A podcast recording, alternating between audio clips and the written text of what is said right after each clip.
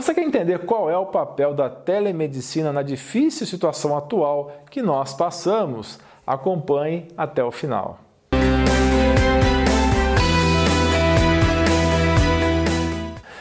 Bem, eu inicio dizendo a vocês que vou evitar diversas palavras nesse material, porque aparentemente já estamos na era distópica, na realidade distópica descrita no livro 1984 e a sua nova língua. Precisa tomar muito cuidado com cada palavra falada aqui. Tem um Big Brother me vigiando. Eu soltei um vídeo espontâneo esses dias sobre prevenção com vitaminas e tive que tirar as doses e outras informações porque escutei alerta sobre possíveis retaliações. Eu sempre fui fascinado com tecnologia e computadores. Por volta dos 10 anos de idade, quando pus as mãos no meu primeiro computador, que naquela época era um pouco mais que um brinquedo, eu aprendi sozinho a linguagem de programação BASIC. Chega a ser quase surpreendente que virei médico e não programador de computadores. Então eu sempre acompanho tecnologias novas, só não sou antenado com as atuais práticas das redes sociais. Por isso que você não me vê tirando foto de prato chique, de carrão de luxo ou de viagens das galáxias. Então eu acompanho com muita atenção os atuais desdobramentos no Brasil das aprovações de telemedicina e das consultas online. Muitos médicos enxergam isso como ameaça, já que dependendo da forma como forem implementadas, podem realmente privilegiar grandes grupos, grandes empresas de medicina de grupo e precarizar o trabalho médico. Precisamos realmente ficar bastante atentos, mas em geral eu enxergo mais como oportunidade do que uma ameaça, porque eu posso ajudar ainda mais pessoas. Eu acho que esse movimento de telemedicina é um movimento sem volta e qualquer resistência contra é só adiar o inadiável.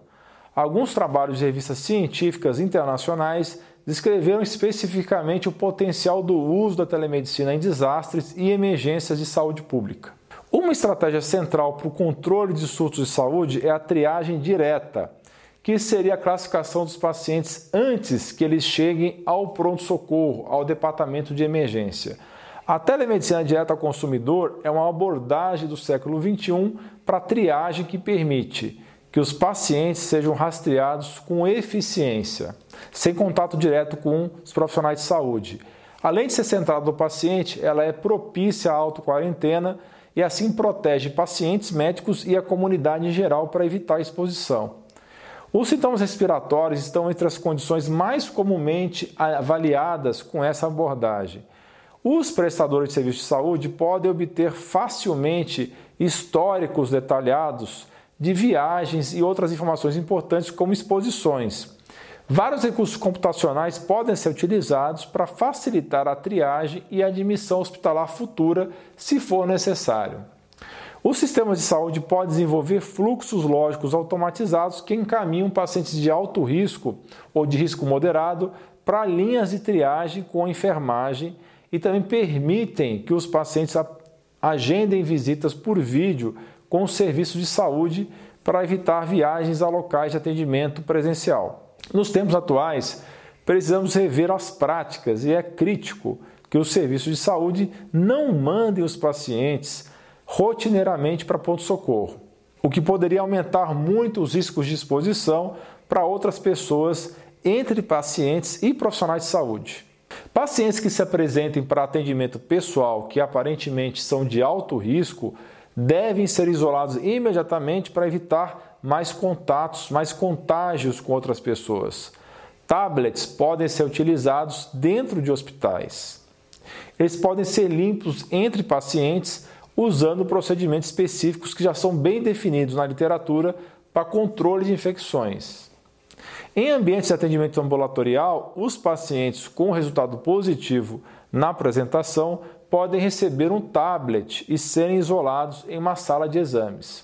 Uma consulta nesses moldes de telemedicina pode ser realizada sem exposição da equipe, usando tablets emparelhados, permitindo a comunicação com um clínico por meio de uma conexão dedicada. Para pacientes doentes em casa e que em algum momento precisarem de assistência hospitalar ou serviços de telemedicina podem facilitar essa avaliação antes da transferência para o hospital, evitando assim que essas pessoas passem pelo pronto-socorro.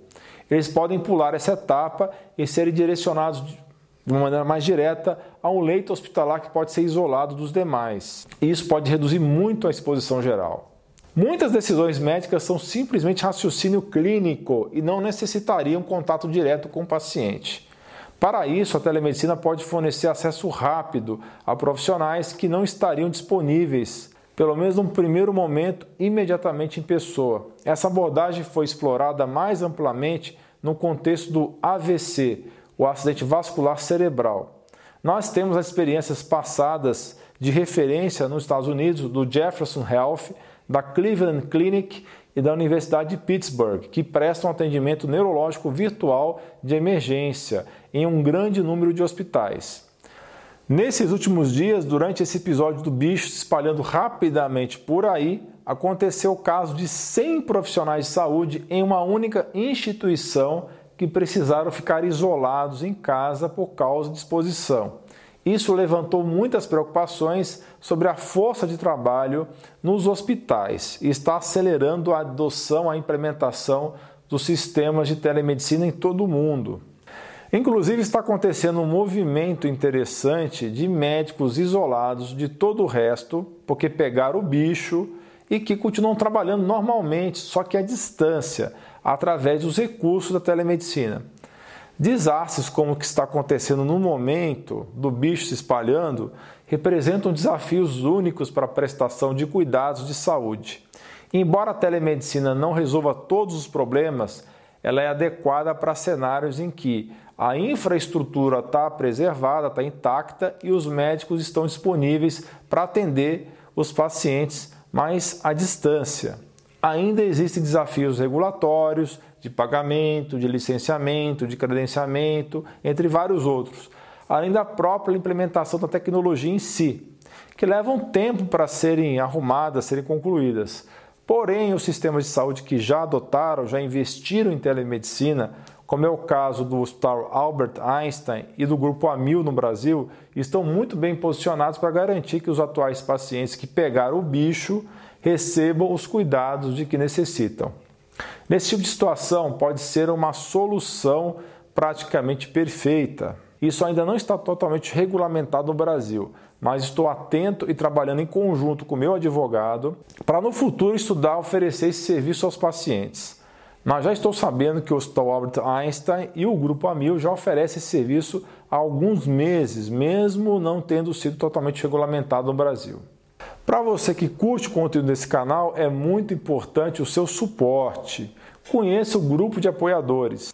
Temos um grupo de WhatsApp onde eu tiro dúvidas e também forneço conteúdo exclusivo que vale muito mais que a contribuição mensal.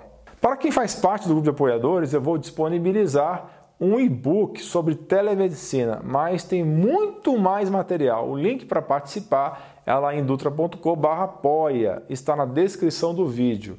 Você tem também outra opção, você pode clicar no botão abaixo no próprio YouTube, botão seja membro. Mas se fizer isso, preciso que mande por e-mail seu nome e endereço completos, além do seu número de WhatsApp, porque essas informações não são entregues pelo YouTube. Então, se estiver com preguiçinha de ir lá no site do Catarse, basta clicar no botão seja membro aqui mesmo no YouTube e mandar as informações depois, ok? Então você tem duas opções, Catarse ou Clube de Membros do YouTube, sendo que eu recomendo mais a primeira opção para apoiar esse canal. Muito obrigado por ter acompanhado esse vídeo até o fim. Por favor, dê o seu like, isso é muito, muito, muito, muito importante. Assine o canal, ative o sininho e compartilhe esse vídeo nos seus grupos de WhatsApp e Facebook. Vamos espalhar a palavra. Deixe também seu comentário abaixo e a sua sugestão de novos vídeos. Se você não quer perder mais material, assine a lista de e-mails, link na descrição. Não esqueça de dar uma conferida no meu novo podcast. O link também está na descrição ou você pode pesquisar na sua plataforma preferida. Você é fera! Um grande beijo, um grande abraço e um beijo no seu coração.